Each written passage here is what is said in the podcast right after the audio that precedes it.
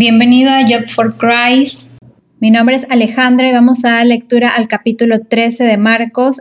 Recuerda pedir la ayuda del Espíritu Santo para poder entender su palabra. Jesús predice la destrucción del templo.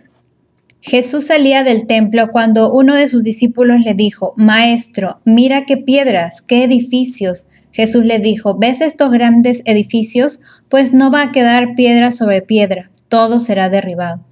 Señales antes del fin. Versículo 3.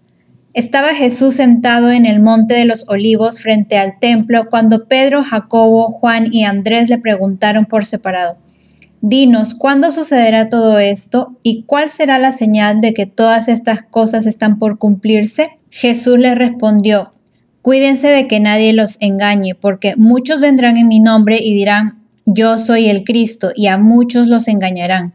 Cuando oigan hablar de guerras y de rumores de guerras, no se angustien, porque así es necesario que suceda, pero aún no será el fin se levantará nación contra nación y reino contra reino, y habrá terremotos en muchos lugares, y habrá también hambre. Esto será principio de dolores. Pero ustedes tengan cuidado, porque los entregarán a los tribunales y los azotarán en las sinagogas por causa de mí, los harán compadecer ante gobernadores y reyes para dar testimonio ante ellos. Pero antes tendrá que proclamarse el Evangelio a todas las naciones. Cuando los arresten y los hagan comparecer, no se preocupen por lo que deben decir, sino solo digan lo que en ese momento les sea dado decir, porque no serán ustedes los que hablen, sino el Espíritu Santo. El hermano entregará a la muerte al hermano y el padre al hijo, y los hijos se rebelarán contra los padres y los matarán.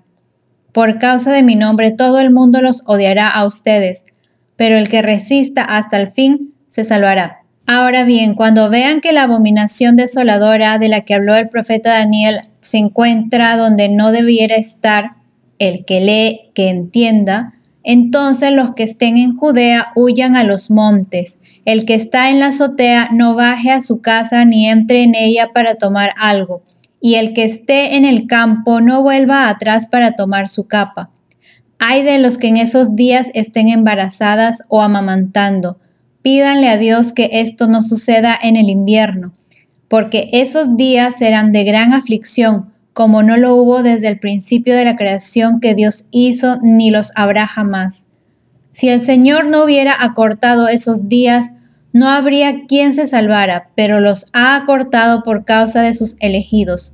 Así que si alguien les dice, miren, aquí está el Cristo, o miren, allí está, no le crean porque surgirán falsos cristos y falsos profetas y harán señales y prodigios para engañar, de ser posible incluso a los elegidos. Pero ustedes tengan cuidado, ya los he prevenido de todo. La venida del Hijo del Hombre, versículo 24.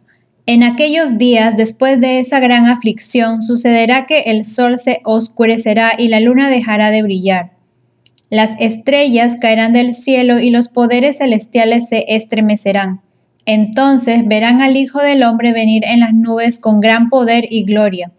Y él enviará a sus ángeles para reunir a sus elegidos de los cuatro vientos, desde los extremos de la tierra hasta los extremos del cielo.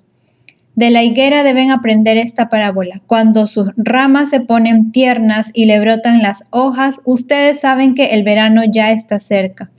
De la misma manera, cuando ustedes vean que todo esto sucede, sepan que la hora ya está cerca y que está a la puerta.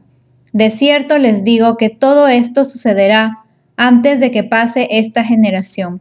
El cielo y la tierra pasarán, pero mis palabras no pasarán. En cuanto al día y la hora, nadie lo sabe, ni siquiera los ángeles en el cielo, ni el Hijo. Solo el Padre lo sabe pero ustedes presten atención y manténgase atentos porque no saben cuándo llegará el momento.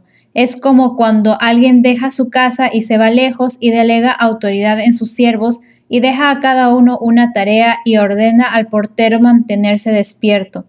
Así que ustedes deben mantenerse despiertos porque no saben cuándo vendrá el Señor de la casa si al caer la tarde o a la medianoche o cuando cante el gallo o al amanecer. No sea que venga cuando menos lo esperen y los encuentre dormidos.